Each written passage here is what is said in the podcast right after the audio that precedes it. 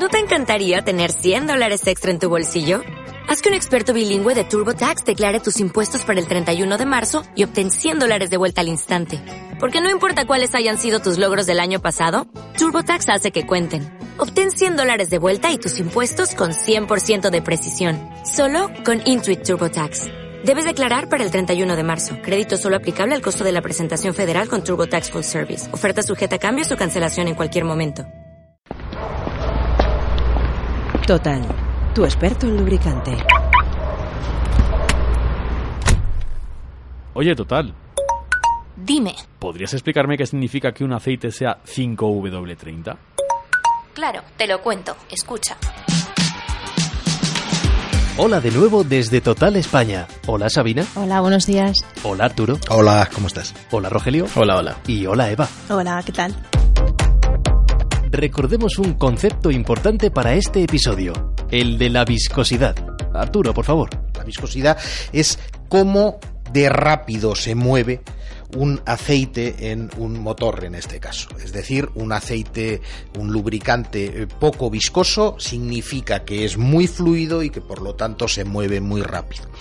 También eh, corresponde a que al ser poco viscoso, normalmente las capas de eh, lubricación tienden a ser más delgadas y por efectos de alta temperatura tiende a fluidificarse aún más. ¿Vale? Bien.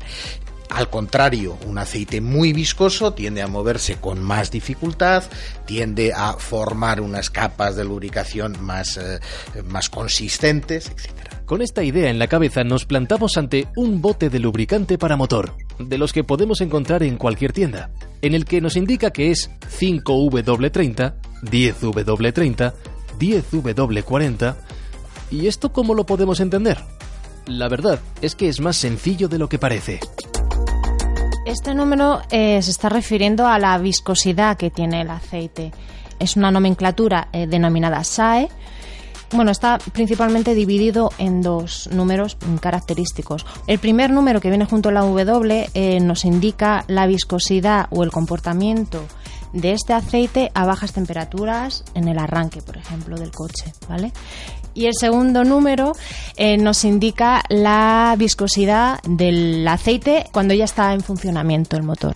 Tenemos dos números. Cuanto más bajos son, menor es la viscosidad.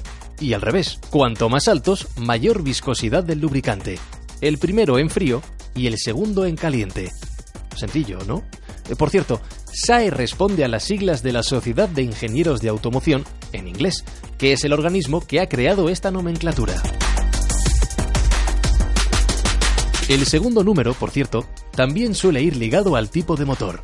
Los lubricantes cuya nomenclatura termina en 40 son más usados en coches antiguos, los 30 en los modelos más modernos y los 20 especialmente en los vehículos híbridos. Los primeros multigrados que hubo eran multigrados 20W50. La gran evolución del, lubricante ha sido eh, que el lubricante ha tendido a unas formulaciones que han aumentado muchísimo su estabilidad y han permitido tener lubricantes que tanto en frío como en caliente son lubricantes más fluidos, lo cual les permite estar en todos los sitios donde tienen que estar eh, de una manera más rápida y mucho más eficaz.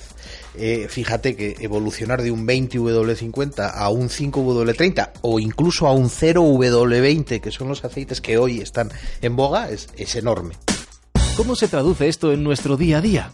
En que al utilizar aceites más fluidos, el coche necesita menos energía para moverlo en el motor, por lo que ahorramos combustible y realizamos menos emisiones contaminantes. Cuando hablamos de la nomenclatura SAE, hablamos de viscosidad. Pero existe una segunda nomenclatura, la ACEA.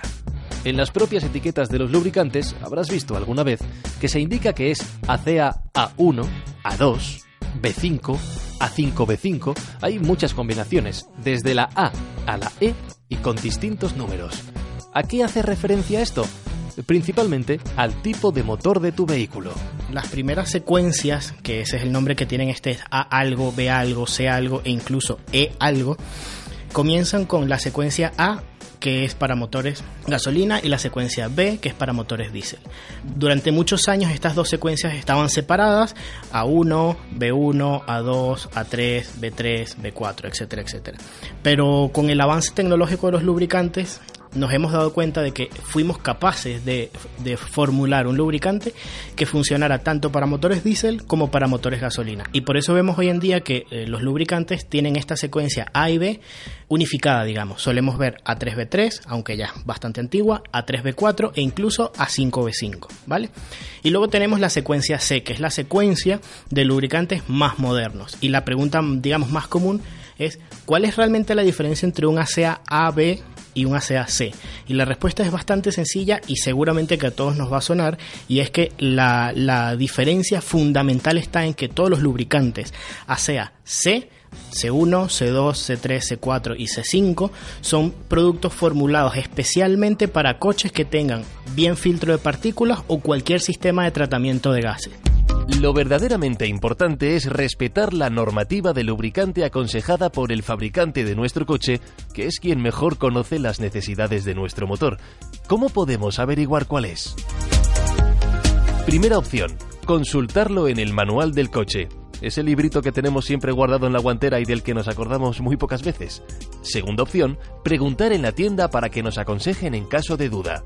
Y tercera opción, ya que estamos moviéndonos en Internet. No hace falta ir a la tienda para encontrar el lubricante óptimo para nuestro vehículo. Existen herramientas de recomendación en línea que introduciendo el tipo de vehículo que nosotros tenemos nos va a devolver exactamente el lubricante óptimo más correcto para, para nuestro vehículo. Puedes encontrar la herramienta que nos recomienda Eva en la web de Total España, www.total.es, dentro del apartado Busca tu aceite.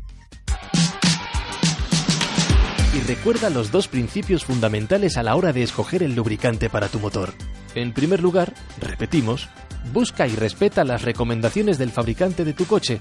Ellos son quienes mejor saben qué necesita tu vehículo. Y segundo, compra siempre lubricantes de calidad. No compres cualquier producto con tal de ahorrar un poquito de dinero, porque a la larga un buen lubricante supone el mejor cuidado para tu motor, para tu coche y eso te evitará problemas, averías, reparaciones y te ahorrará dinero. Ya sabes, mejor prevenir que curar, ¿no crees? ¿Necesitas más información? Sí, Rogelio ha hablado de los filtros de partículas en el motor. ¿Qué son? ¿Y por qué son importantes? Te lo contaré en nuestro próximo episodio del podcast de Total España. No olvides suscribirte y recuerda, tienes mucha más información en totalblog.es. Buen viaje.